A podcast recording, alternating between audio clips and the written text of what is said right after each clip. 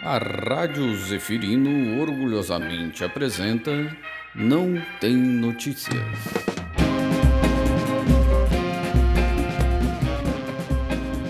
Chega mais! Tá no ar mais um episódio da primeira temporada do Não Tem Notícias.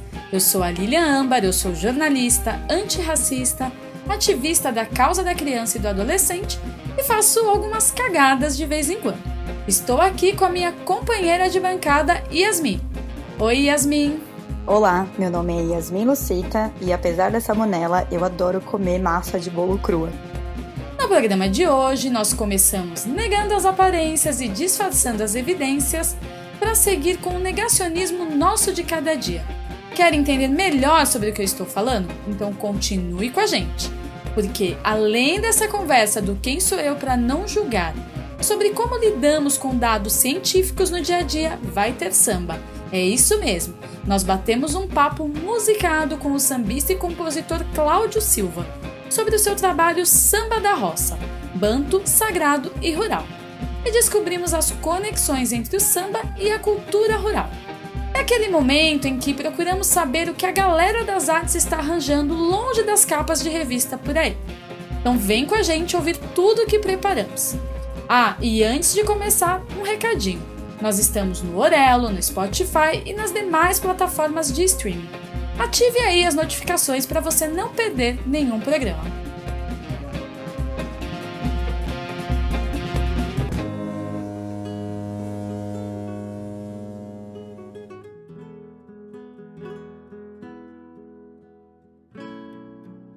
Você já compartilhou uma notícia e depois descobriu que era falsa? Usou o celular enquanto dirigia? Furou a quarentena mesmo sabendo que poderia estar contribuindo para o coronavírus circular? Ou seja, negou as aparências, disfarçou as evidências para seguir nesse negacionismo nosso de cada dia? Hoje vamos falar sobre como lidamos com os dados científicos no dia a dia. E como sempre, estou aqui com a minha companheira de bancada virtual, Yasmin. Yasmin, será que estamos realmente atentos aos dados para embasar nossas ações ou deixamos de lado para embasar nossas cagadas? E aí?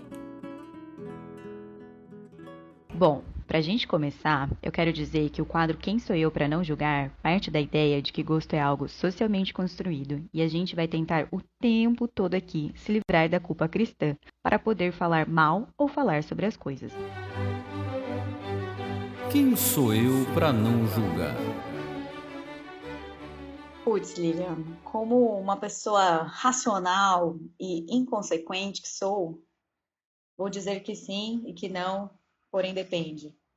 Mas, mas eu acho que eu, a gente pode começar essa conversa é, situando ela nesse contexto, assim, em que a gente foi bombardeado de informações e a gente sentiu a necessidade também de buscar informações, né, por conta da pandemia, né. Acho que justamente, né, essa ideia de pandemia, de ser algo que está acontecendo praticamente ao mesmo tempo em todo o mundo, fez com que a gente se ligasse por um assunto comum, né. Isso não significa que a gente acessou as mesmas informações ou estava de comum acordo, né, com as coisas que é, a gente conseguiu assimilar das informações que nos foram dadas, né? E para mim é, foi bem desesperador assim no começo, né? Porque acho que a gente fica é, querendo se informar, mas as informações também estavam muito confusas e conflitantes, né? Porque era uma situação em que as informações não estavam precisas, porque não era tempo ainda, né? De, de, dessas informações estarem precisas. A gente não tinha alcançado as informações que hoje a gente tem como certas, né, para lidar com, com a pandemia e com a situação, enfim, do contágio e usa máscara, não usa máscara, o que que faz, né? E eu acho que fiquei pensando muito sobre isso, né? Como que eu lido com as informações e com os dados e como que eu trago isso para minha vida, né? E eu acho que sim e não. É isso. É, eu acho que tem uma questão importante, né? Quando você fala de, de informação, de como a gente lida com a informação, tem um, um fator, né? Principalmente em tempos pandêmicos, a gente teve uma confusão muito grande porque os próprios, né, o próprio poder público, né, nas suas esferas aí não se entendia, né? Não estava alinhado, o discurso não estava alinhado, né? E, e aí você tem várias, várias questões, né? Tem a internet, que tem a agilidade né, das informações, então as coisas chegando muito rápido, vindo de vários lugares, né? Das redes sociais, é, de lugares que não tem credibilidade, mas que tem uma manchete que é um caça-clique, né? Que a gente consegue enxergar. E mesmo a gente tendo condições, às vezes, de enxergar, a gente acaba se deixando levar por aquela, né, aquela manchete sensacionalista e aí já clicou e às vezes é um veículo que não tem credibilidade alguma. Então, acho que tem vários fatores que, que prejudicaram um pouco a, a, a forma como a informação chegava até as pessoas. Né? Então, você fazer no momento de pandemia, de total desconhecimento de várias coisas, as coisas foram, né? A gente foi conhecendo, foi entendendo melhor é, o vírus, as formas de, de transmissão nesse período todo, né? A todo momento foram chegando informações e como, né? A gente usar essas informações a nosso favor, assim, para que a gente tenha uma consciência mais coletiva, uma consciência do, do vírus, da circulação do vírus, enfim. É... E como a gente também selecionar, não só em termos de qualidade, mas também para a gente se preservar, né? Que foi isso que você falou, de, de, de, de como lidar com a informação, né? De ah, eu vou ficar olhando todo dia a quantidade de pessoas que estão morrendo, que no começo da pandemia acho que a gente fazia, eu assistia jornal quase todo dia, né? Tinha aquele especial da Covid, ficava assistindo. E depois eu vi que aquilo estava me fazendo muito mal. Eu acho que para você também, né? Que foi uma coisa que a gente estava conversando a respeito. É, e eu acho que tem outra coisa, assim, que a gente se deparou, que a gente também aprendeu muito, eu aprendi muito, assim, que foi é, que é também, desculpa. Acho que tem uma outra coisa que foi desafiante pra gente, que é fazer essa distinção, né, entre o que é informação e o que é conhecimento científico, né? Porque informação teve muita informação, teve muitas falas, né? Mas o, o conhecimento científico, né, de maneira é, mais acessível, didática, para que se torne uma informação acessível com uma credibilidade, a gente teve que fazer isso, né? É, buscar as fontes e tudo mais. Aí eu, eu, ve, eu ouço algumas pessoas falando que a gente teve uma infodemia, né? Tipo, uma pandemia de informação e como que a gente teve que lidar com isso. E aí eu acho que eu, isso me chamou a atenção, assim, de como eu mesmo lido mal com a informação. Um pouco por isso que você falou, né, do imediatismo, a gente vê um negócio, a gente tá meio acostumado com esse alarmismo, né, com essas manchetes sensacionalistas e a gente se deixa levar muito por isso. Às vezes a gente quer ser a pessoa que dá o furo de reportagem também, né? Tipo, a gente quer passar a informação para frente a qualquer custo, que eu acho que tem a ver com a nossa indignação frente às coisas, mas que a gente, pensando que isso está acontecendo, que a gente também seja pessoas que dá uma freada nisso, fala, não, vamos ter calma nós, né? É, e eu tive que aprender muito também em relação à, metodologia de pesquisa, né? Quando a gente teve toda essa discussão do tipo, ah, Coronavac tem uma eficácia menor, daí você fala, daí quando você vai pesquisar, você fala, não, não é que teve uma eficácia menor, que ela foi testada é, em profissionais da saúde da linha de frente, ou ah, esses dados não podem ser comparados, né? E isso são coisas que, a depender da demanda do momento, a gente foi buscando essas informações e buscando conhecer, né?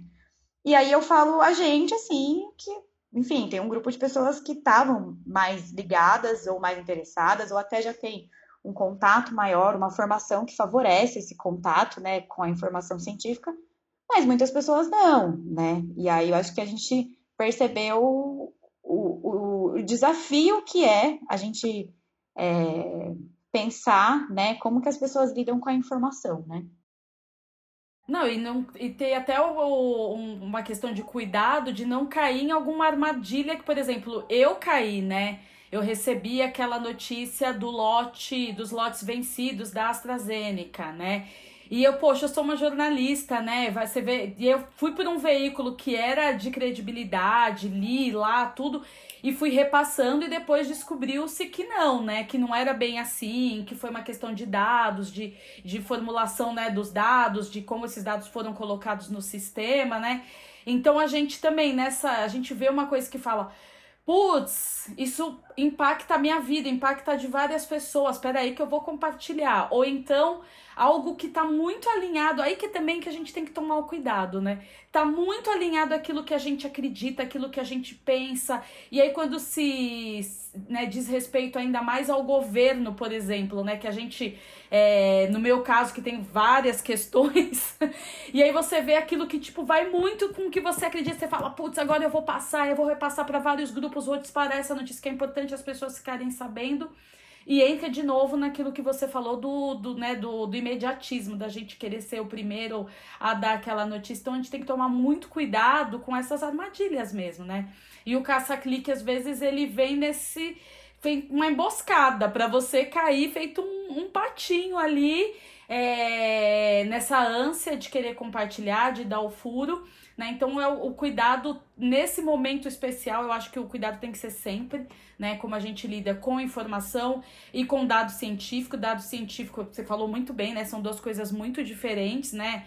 É, tem estudos, tem coisas que a gente tem que é, se embasar. E a notícia é a questão da credibilidade, da onde está vindo aquela informação, né? Qual que é o histórico daquele, daquele veículo, daquele meio que está chegando até você. Então eu acho que a história da, da AstraZeneca, assim, ela mostra que até nós que tentamos a todo momento nos informar, buscar né, outros canais, não só ficar nos tradicionais, mas procurar seguir pessoas né, da ciência, é, não só da imprensa, a gente também corre esse risco de cair nelas, né? Então imagina para outras questões que envolvem o nosso, o nosso dia a dia né? Que é o que nos trouxe até aqui para a gente falar um pouquinho sobre isso, sobre o negacionismo nosso de, de cada dia. É, e é isso, né? Depois, né, que a gente de repente já conferiu as informações, que percebeu que é uma fonte confiável, que é um conhecimento embasado e tudo mais, é o que, que a gente faz com essas informações, né? Qual que é o uso prático dessas informações no nosso dia a dia? E aí a pandemia foi esse desafio, né? Uma vez que se entendeu que se deveria usar máscara, né? É, a gente adota, não adota esse comportamento, a gente adotou esse comportamento da melhor forma, a gente buscou máscaras de melhor material a partir do momento que a gente ficou sabendo que existiam máscaras que ofereciam mais segurança para a gente, né? Eu acho que um, um, dos pontos, assim, de a gente pensar também na dinâmica de como o conhecimento é construído e que, de repente, é, a gente se dá conta de novas informações, como antes a gente, enfim, lavava é, tudo depois no mercado, e hoje a gente já descobriu que a gente não precisa ser tão rigoroso com isso, porque a contaminação, né? Mas assim, não achar que aquela informação de antes não era certa, né? Esse conhecimento estava sendo construído, então tem um tempo para esse é, conhecimento ser construído. E aí também pensar que tem um tempo para o comportamento ser adotado, né? Mas é, de que maneira eu tomo a decisão de adotar um, esse comportamento, né? Eu preciso da instrução do presidente, eu preciso da instrução do governador, eu preciso da instrução do prefeito, né? Ou sou eu me relacionando com conhecimento e falando, não, isso aqui é interessante para eu adotar na minha vida, né? E aí eu acho que é, tem gente que vai bem com isso, mas a gente, eu me dei conta depois, né? Porque eu ficava muito assim, não, tem que usar máscara, tem que ficar em casa, blá, blá, blá. Mas eu fiquei me dando conta de várias outras pesquisas e outros dados que já foram divulgados em outros momentos da vida, mas que eu não levei tanto em consideração quanto esses, que eu acho que daí entra essa parte mais polarizada da política, né? Que a gente é mostrar o lado que a gente tá a partir da adoção de um, de um comportamento. E aí esses outros, esses outras, essas outras coisas, esses outros dados, entram no é, beber e dirigir, né? É, dirigir usando o celular, né? Que as pessoas têm esse costume, né? A gente, a gente foi tomado pelo celular e a gente tem dados mostrando que o celular é causa de mais distração, mas a gente não fica, tipo, pregando na orelha dos outros, tipo, você não pode usar o celular dirigindo. Porque a gente também tá usando, né? E tem o dado, né? E aí que traz essa ideia, né? De quais são os comportamentos que a gente não questiona, que existem dados sobre isso e que a gente também não está tão preocupado quanto a gente está com a questão da pandemia, né? Em, em adotar, assim, né? E eu acho que depois que eu fui pensando sobre isso, foi surgindo, né, uma série de, de dados que de alguma forma estão disponíveis, não são tão divulgados, né, quanto a questão da, da, da pandemia, mas que a gente deixa de lado, né? E a gente não é, adota um comportamento por conta daquela evidência científica, né? Então eu me vi sendo aquela pessoa que queria muito se embasar na ciência e na evidência científica, mas que por outro lado não faz isso em toda a esfera, né, de comportamento. Não, e a gente falou sobre furar a quarentena, né? No, no, você que não ouviu ainda, ouça o programa piloto, nosso primeiro episódio aí, né? Um episódio piloto, a gente fala um pouquinho sobre a questão do lockdown, de quarentena, de que forma a gente conseguiu driblar um pouquinho para se relacionar com as pessoas. E de certa forma, mesmo a gente tendo todo esse, esse conhecimento científico, né? É, mínimo que seja, né, de, da, da importância de usar máscara, tudo, a gente acabou também, é, mesmo sabendo que de tudo isso, a gente sabe também que o vírus circula, né? Que a partir do momento que eu tiro a máscara para me encontrar com outras pessoas para comer, a gente, eu também posso estar tá fazendo esse vírus circular. Então, essa também é uma da, da, das questões que entra nisso que você falou da gente é... não seguir totalmente à risca tudo aquilo que a gente sabe, né? Não seguir totalmente as questões Gente, eu me perdi total. Peraí que eu vou voltar. É... Deu uma quebra aí. Mas mesmo sabendo que cientificamente é comprovado a importância de usar máscara, a partir do momento que você se reúne com outras pessoas e você tira a sua máscara, você pode estar tá ajudando o vírus a circular, mesmo assim a gente acabou fazendo. E a gente tem atitudes assim para outras coisas na nossa vida, né? Como você falou, do celular, né? É, muitas, muitas vezes, hoje eu não tenho mais carro, né? Mas de beber e dirigir, sabendo que é comprovadamente, né? Muitos estudos a gente sabe dos riscos que são enormes, né? né de, você coloca em, em risco a sua vida e a de outras pessoas, e mesmo assim, né? Duvido que tem uma pessoa que nunca fez isso, tomou umas duas latinhas de cerveja e foi dirigir, né? A gente sabe até que ponto também, né? É, eu faço o que eu digo, mas não faço o que eu faço. A gente tem que tomar esse cuidado. É, e outros pontos, né? Muitos outros, assim. Não sei se você tem algum específico que bate, que pega muito em você, assim, do tipo, nossa, isso eu sei que é cientificamente comprovado, mas eu não consegui mudar essa minha atitude. E de que forma a gente pode se responsabilizar por isso também, né? É, eu acho que entre essas coisas que a gente citou, né, a, em relação à, questão da pandemia, eram recomendações, né? E aí alguns lugares viraram decretos. E aí a gente também pode discutir o, a importância de leis, de normas, né? Eu acho que a gente fala da lei do, do, do cinto do, do cinto de segurança, né? Tipo, é uma lei que pegou, mas teve uma ampla campanha, uma divulgação e tudo mais, e tinha fiscalização, e tem multa, né? Então, acho que tem alguns é, documentos, algum, alguns comportamentos que precisam de uma ampla campanha com várias frentes para que a gente adote o comportamento, né? Eu acho que entre essas coisas que, que eu acho que é isso, eu tive essa situação na pandemia, né, de dar umas relaxadas, mesmo sabendo que, né, mas eu acho também que a, a ciência em si, ela é uma orientação, né? Por exemplo, ó, fumar pode é, desdobrar em determinadas coisas. E aí, você tem a opção de fumar ou não, né? Eu acho que o conhecimento científico ele faz alguma, ele faz contribuições, né, para o nosso comportamento. Acho que a questão da pandemia se impôs por ser uma questão de, de vida ou morte, como para mim a questão de beber e dirigir, né? Eu já fui a pessoa, eu não dirijo, mas eu fui a pessoa que já pegou muitas vezes carona com pessoas que estavam muito bêbadas, que hoje eu paro para pensar eu falo, meu Deus, por que, que eu me coloquei nesse risco, assim, não? Tipo, não precisava, né? E a gente só se dá conta depois, assim, né? Mas eu acho que não é nem é, se dar conta depois, porque ah, agora eu, eu cresci, eu cresci agora, sou mulher, Tipo, San Júnior. É...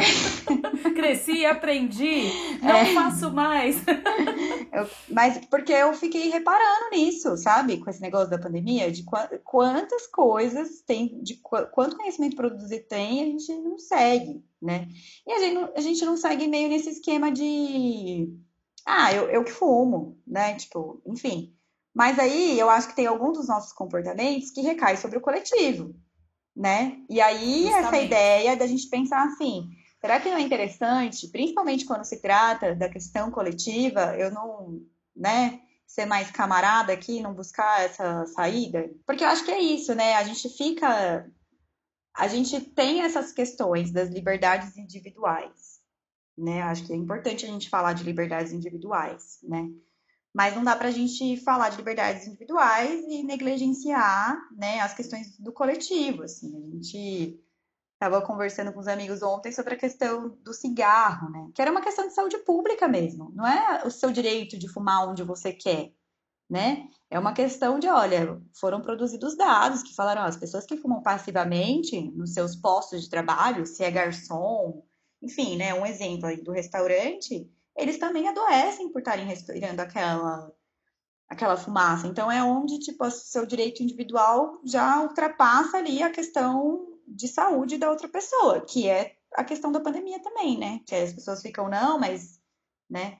E aí entra coisas que a gente já conversou em outros momentos sobre a gente fazer as coisas que são coniventes pra gente, né? Então, quando a gente fala assim, ah, a gente usa as coisas para embasar nossas cagadas, então é óbvio, né? Em algum momento da pandemia eu, ficava, não, mas eu vou encontrar só essa amiga. E essa amiga, ela se cuida. E aí, enfim, você fica tentando achar justificativas para achar que tá tudo bem. Mas no fundo você sabe que você tá em risco. E eu acho que é isso que a gente não pode perder de vista, assim, que a gente tá em risco, né? Você vai beber e vai dirigir, você tá em risco. É isso, né? Afinal, nós vivemos em sociedade. Então, encerramos por aqui, vamos pro De Conversa.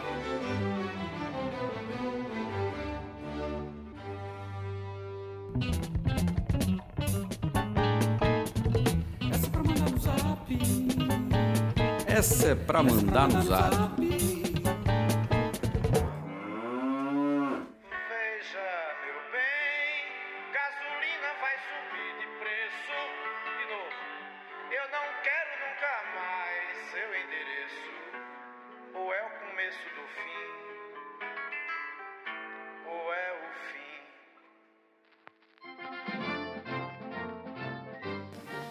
Fake news da vez envolve o preço dos combustíveis. Em conversas por aí, você já deve ter ouvido alguém dar a entender que as sucessivas altas estão relacionadas ao ICMS, Imposto sobre Circulação de Mercadorias e Serviços, que incide sobre todos os produtos que circulam dentro de cada estado. Como o transporte de mercadorias é feito na maior parte pelas rodovias, quando o preço do combustível sobe, o preço de quase tudo sobe também. E isso você já deve ter percebido, né? Como é de praxe, o governo federal já achou em quem pôr a culpa por sua ineficiência. Porém, nós estamos aqui para esclarecer os fatos. Assim como a maioria dos impostos, o ICMS não é um custo fixo em reais, mas sim uma porcentagem de um valor inicial.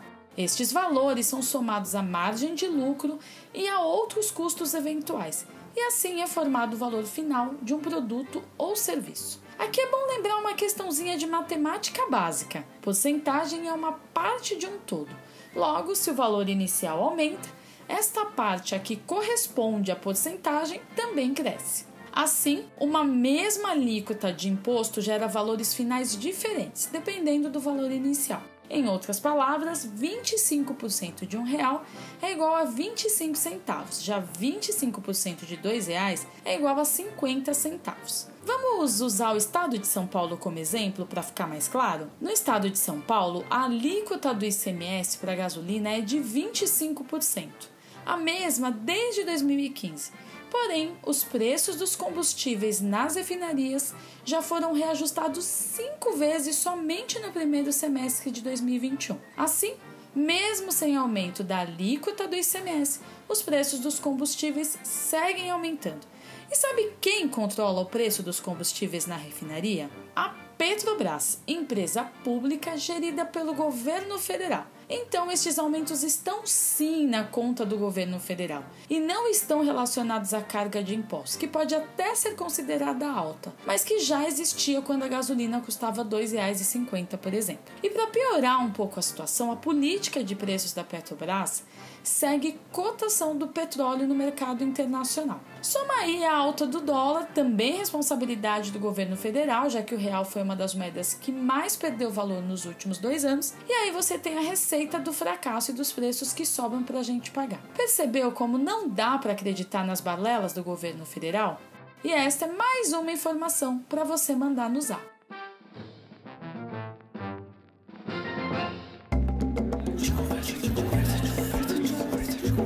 De conversa. E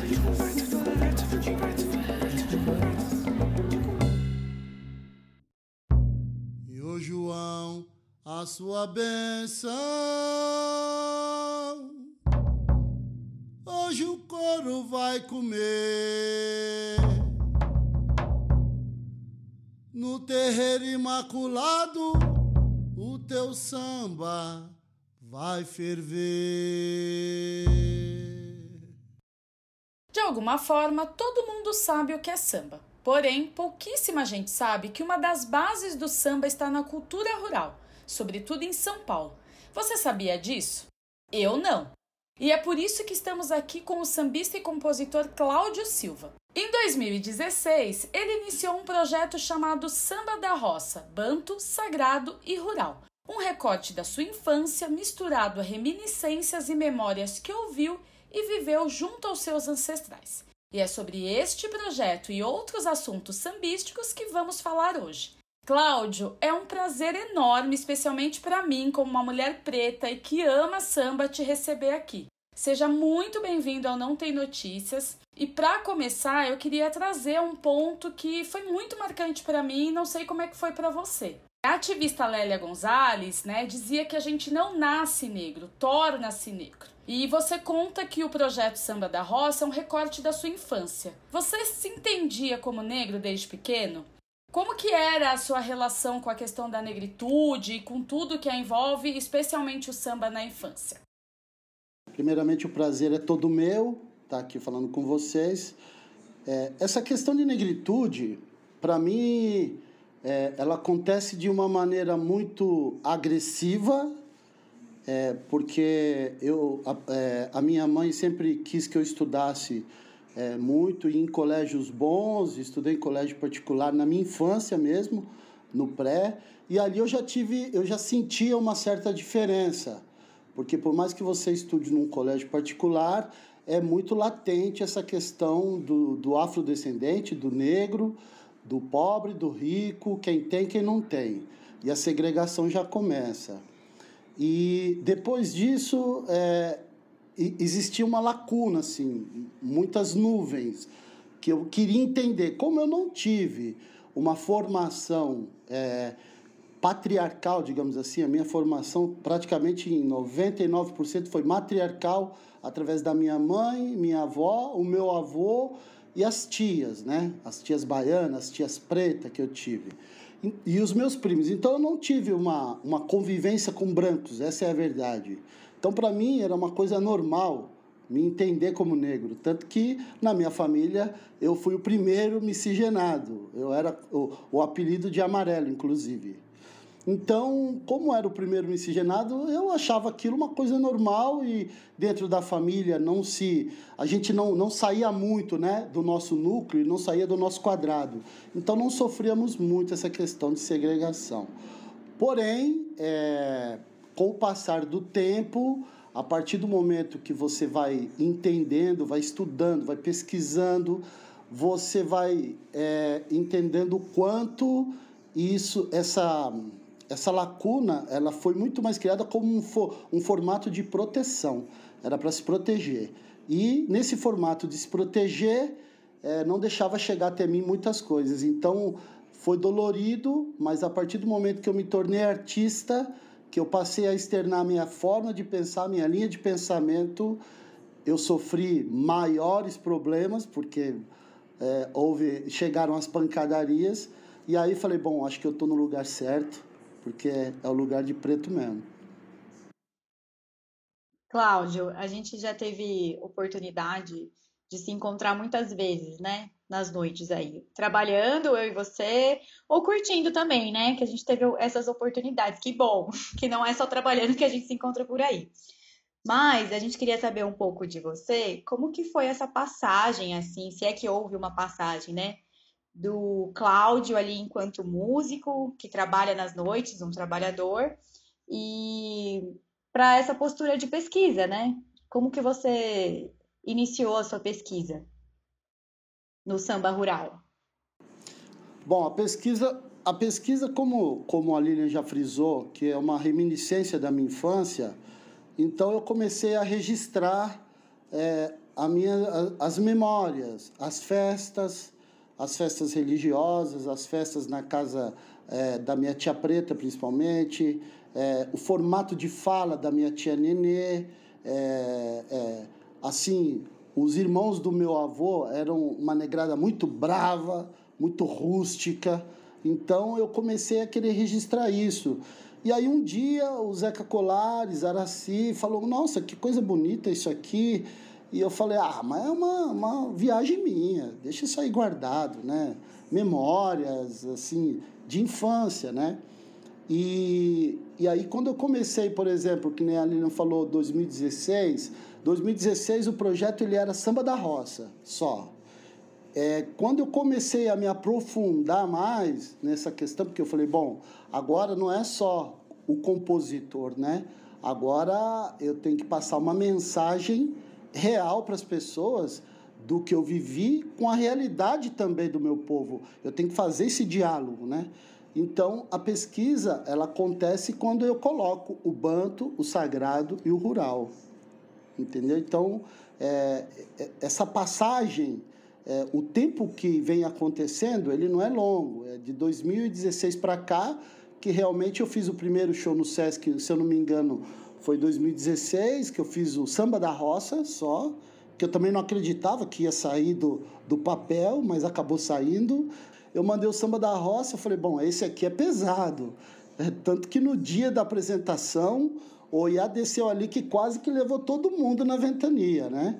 Então, é, foi, foi exatamente essa questão de, de começar a, a não só a parte de letra e música, mas adentrar realmente pela espiritualidade, pela, pela, pelo sagrado, e depois depois eu encontrei é, em algumas circunstâncias, eu, eu, numa dessas circunstâncias na cidade de Quadra, eu fui até, o, até um evento que teve em Quadra, conheci o João Mário, conheci a Mari e vi várias comunidades de samba de bumbo. Aí eu falei, porra, agora eu já posso colocar o rural na história, porque eu vou começar a dialogar com esse povo do rural também. Porque o meu lado rural era o rural de, de negritude, de candomblé, de, de roça, né? de, eu trabalhei na roça, eu trabalhei colhendo algodão. Eu era criança, pegava metade de, uma, de um saco de, de, de, algodão e achava que era o máximo. E no final me pagavam. Então, aí eu passei a entender um pouco mais o que seria esse rural, que é o, o rural de samba, o rural de bumbo.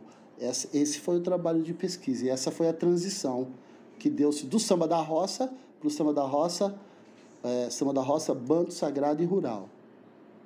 E foi a partir de 2016 mesmo.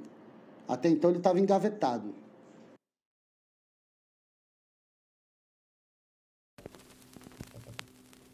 Da roça, afluente da cidade.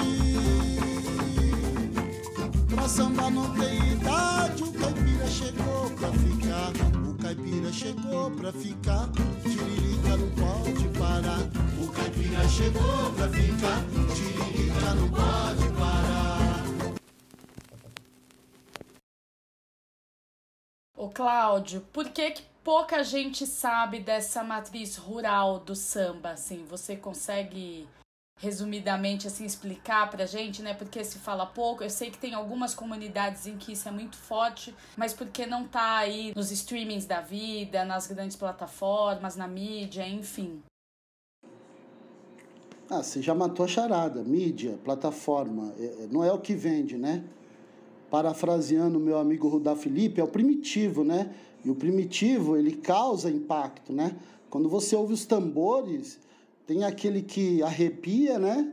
E tem aquele que fala: Meu Deus, isso aqui tem demônio, né? Aqui, então, é, as pessoas têm esse preconceito, porque foi plantado esse preconceito. Então, quando você fala é, dessa questão do samba rural e por que ela não é propagada, é porque ela dialoga muito com o primitivo, ela dialoga muito com a cultura de matriz africana. E tudo que é derivado da matriz africana não é conveniente cair no mundo para que as pessoas é, é, possam é, fomentar, disseminar isso, né? E, e, aí daqui a pouco vai virar moda, né? Todo mundo vai querer e aí vai ter preto querendo ganhar dinheiro com isso, né? E isso não é conveniente para as pessoas, né? Para as pessoas que, que trabalham, que ganham muito com esse sistema, é, com esse tipo de, de música. Então, eu acredito que essa questão do sagrado e essa questão do primitivo, ela repele demais. Por isso que não é muito propagado. E também a questão religiosa das igrejas pentecostais, né?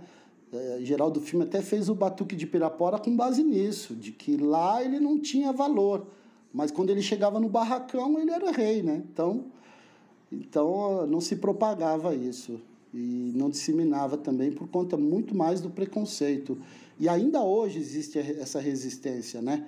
O, o pessoal do Bumbo do Cururuquara e de outras comunidades que elas são mapeadas, né? É, Campinas, Quadra, é, é, Itu, agora a última que, que reativou foi a, a comunidade de Itu, Santana do Parnaíba, Mauá, é, é, Vinhedo e várias outras, né? Ô, Cláudio, e nesse nesse deslocamento seu todo para fazer essa pesquisa, porque eu vejo que você já passou por vários lugares, assim, fisicamente mesmo, né? Você teve contato com outras pessoas de outras regiões e tudo mais. Eu queria saber um pouco como cada parte, assim, é, contribui um pouco para a formação desse ritmo, né? Do samba de bumbo, o que, que cada, cada lugar, o que, que você achou em cada um desses lugares, né? Como que isso foi contribuindo com é, olha, Yasmin, na verdade, na verdade, eu tô. A pesquisa é o samba da roça, o samba de bumbo. Porém, é, por, é, porém, o, o, a roça ela é, ela permeia pelo Brasil. Por isso que é muito importante. Por isso que isso mudou demais essa minha concepção de falar em samba. Quando se fala em samba, às vezes as pessoas não entendem e acham que a raiz do samba está no Rio de Janeiro e tal. Pode ser que sim, porque foi a capital do país, tudo chegava lá primeiro. Porém, quando você adentra pela roça, você adentra pela roça no Rio de Janeiro, aí você tem o calango. Você adentra pela roça em Pernambuco, aí você tem, por exemplo, você tem lá o, o, o a sambada de coco. Aí você vai pelo interior da Bahia, você tem a, a, a, o samba de roda da Bahia, o samba chula. Aqui em São Paulo não é diferente. Só que São Paulo, até, é, até essa, essa parte do início do século, ainda era um, um, um, um povo muito trabalhador. Essa, é, quando chegou a, a, aquele período do café, que vieram as comunidades, que foi criadas as comunidades de jongo, as comunidades de jongo, elas são daqui, dessa região, né? Então, quando você fala em roça, você fala em roça que é o interior do Brasil.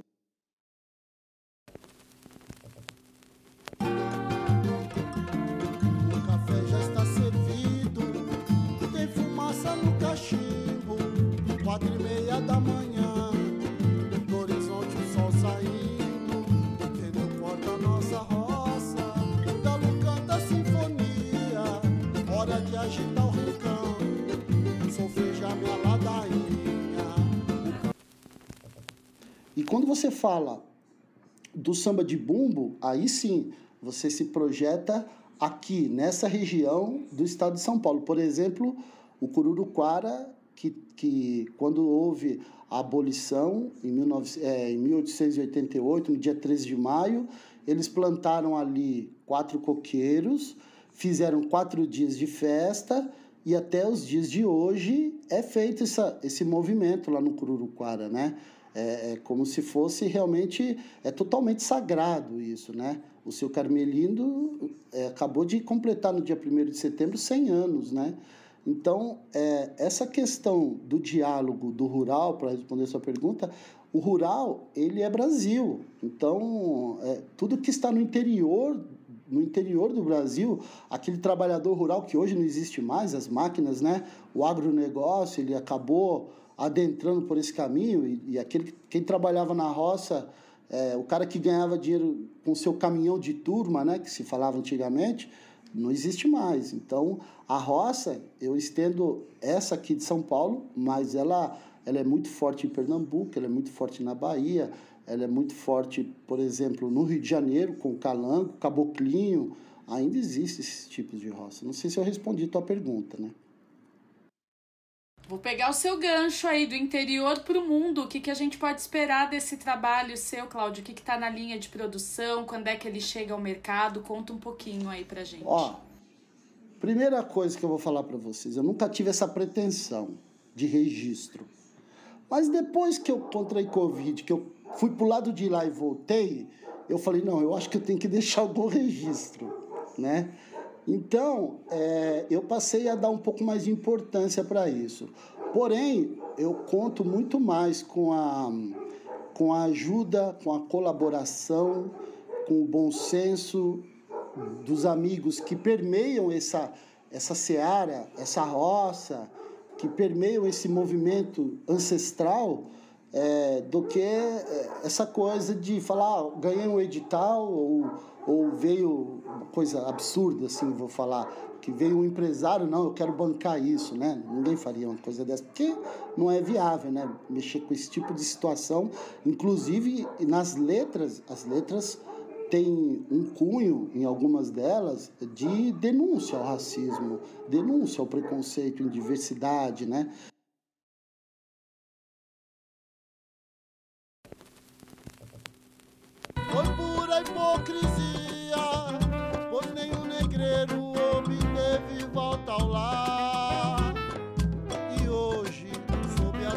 Do passado, ele olha para trás com seu olhar indignado.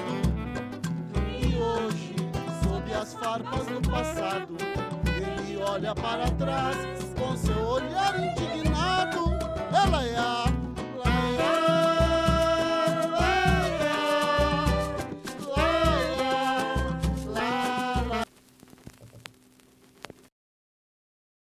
Então, quando eu falo em fazer, ele está no processo onde eu tive que dar uma, uma parada com tudo por conta da doença, né? Foi o primeiro ponto. É, e agora, com tudo que está acontecendo, eu estou retomando. O próximo trabalho que eu vou fazer com o Samba da Roça é a gravação de um gravação em audiovisual que eu vou fazer na Fatec de Tatuí é, com a gravadora experimental de Tatuí. É, esse vai ser o apoio que eu vou ter. E, e a, a verba que veio através da, da, da Leo de Blanc, né, que foi o, o PROAC Expresso 58 da Leo de Blanc, que eu fui contemplado. É, e aí era para ser presencial, com a pandemia não, não rolou de ser presencial, e aí ela vai ser agora em audiovisual. Nós vamos gravar em outubro, no dia 22, 23, 24 de outubro, provavelmente no máximo até o início, primeira semana de dezembro, o EP vai estar tá pronto, mas o vídeo ele tende a sair, acho que dia 12 de, de dezembro, dia 12 de dezembro ele sai é, em todas as plataformas, vai ser um, um trabalho bacana, o, o a, a, direção de cinema de, cinematográfica vai ser do Zeca Colares, junto com o Fábio Pereira fazendo a questão da fotografia, a direção musical é do Marcos Felipe, o meninão, ele que fez a maioria dos arranjos junto com, com a Agrício, né? E basicamente é um disco, eu, eu vejo como filho único. Eu já tenho preparado, inclusive, o dois, né? Eu já tenho preparado dois, porque a cabeça não para. Então, já tem o Samba da Roça 2. Se tiver condição de gravar, eu vou gravar. Mas esse primeiro, ele é, ele é bem voltado, assim, para o afro e para o caipira. E ele trabalha, dialoga com violão, viola e os tambores, né? O rum, rumpilê, que é o tambor que, que, que faz o sagrado. É, todos os, os, os, todos que estão nos tambores são ogãs, né? Que é o Rudá Felipe, Manu, Fábio Serra e o João Mário topou a parada e ele vai tocar o Canguçu, que é um bumbo de 28 polegadas, sagradíssimo, por isso que todo bumbo no, na, no, no, samba da roça, ele é batizado, ele tem o um nome, ele nasce e ele morre. Quando ele morre, vão lá, enterra o bumbo, é assim que funciona, tem todo um ritual.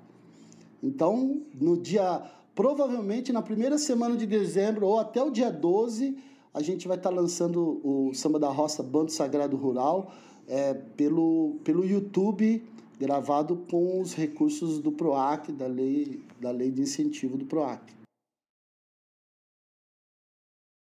Maravilha, Cláudio. Eu queria só te pedir para quem não conhece, né, quem não é, né, de nenhuma dessas religiões que você citou, aí o que que é um Logan, só para a gente deixar claro aí para quem nos estiver nos ouvindo e não tem esse entendimento, antes da gente encerrar. É, o Logan, ele é, ele é, é ele quem quem bate os tambores é, no terreiro de Candomblé, né? No, no terreiro de Candomblé tem o Babalorixá, a Yalorixá, que são os pais de santo, e tem os ogãs, que, que, que batem, que, que é, requer muito estudo para se tornar um ogã. E é um, um, um, fator muito curioso nessa questão sagrada do ogã, porque quem batia os tambores é, tem um, uma, uma, uma, uma fala, uma, eu não lembro de onde foi, mas tem uma fala que o, quem, quem batia os atabaques no, no, no, nos terreiros de candomblé e tal era Exu. Só que Exu adora festa. E se deixasse por ele, eram 30 dias de festa. Ele não parava de tocar. E ele brincava. E ele se divertia. Porque Exu é brincalhão. Exu não é um demônio. Exu nunca foi. Foi plantado que ele é um demônio. Então as pessoas pensam que ele é um demônio. Então Exu era tão brincalhão, tão brincalhão, que começaram a reclamar: ó, oh, você está brincando, está tocando errado, ele se invocou, falou: a partir de agora eu não toco mais, e começou a arrumar outras pessoas, e essas pessoas se tornaram orgãs, são elas que são os tambores dos ilês, elas que fazem, elas que têm essa, esse poder todo com, com o ancestral de, de, de, de até porque orixá, diferente da Umbanda, orixá é fenômeno de natureza, né? Não existe essa coisa de incorporar e tal. Orixá é natureza. É o Xum, que é água doce, Iemanjá, água salgada, é, Iansã, vento, entendeu? Nanã, mais velha, né? Então, quer dizer, Oxu, é, os orixás é a natureza. E o Ogã é que tem esse, esse poder todo. Por isso que todos os orixás o reverenciam, né? Quando você chega no, numa casa de candomblé, sempre vai haver um, uma, uma reverência aos tambores e aos ogãs. Tire as mazelas e males do mundo, o molu, o baluaie, pede a Oxalá. Tire as mazelas e males do mundo.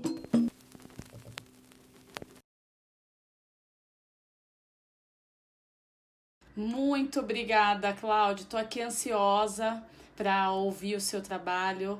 Então, para as né, deixar aqui um pedido, um convite para quem nos acompanha, procurar o Cláudio aí nas plataformas e prestigiar esse trabalho que tá com uma cara de que tá muito rico, muito bonito. Agradecemos, eu agradeço assim muito, muito essa oportunidade de falar com você. Obrigada mesmo. Sorte, sucesso e assim muito axé para você.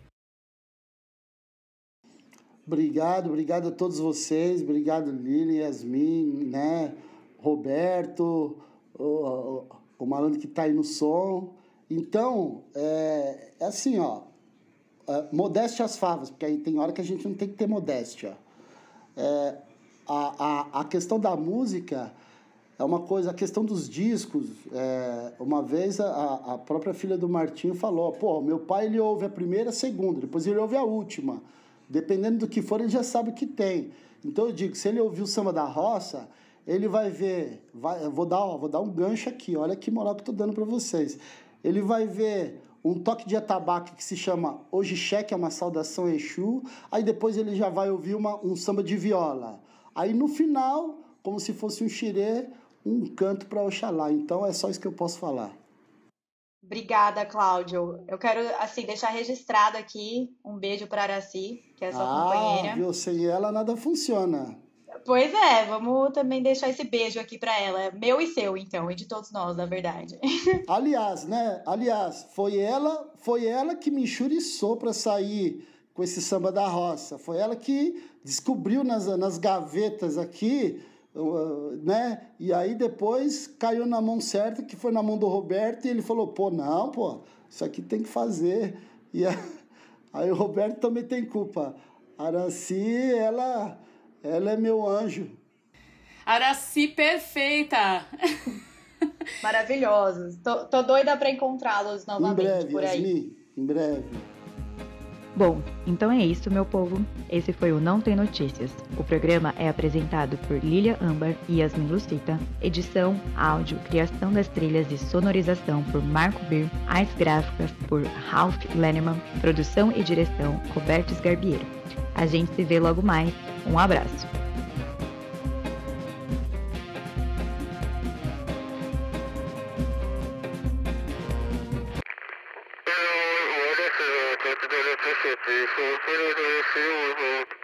Tá gravando? Tá gravando. Peraí, peraí, deixa eu só ver como que tá a qualidade. Nariz de cera, nariz Cera.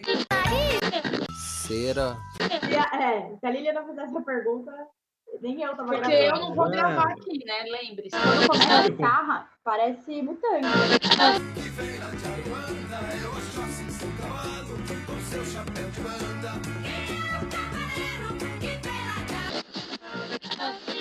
É Inuit. Se tivesse perdido em Piracicaba, ele tava morto já. Né? calor do cara.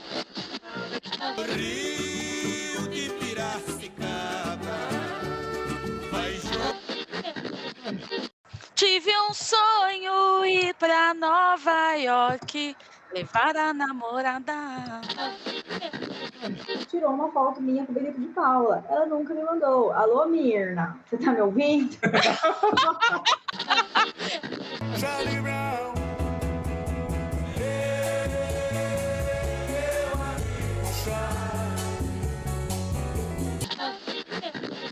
O podcast daquela menina que tem uma foto com o Benito de Paula. Daria com o maior prazer a foto com ele. Esse É, cara eu só tirei é. porque ele quis tirar comigo.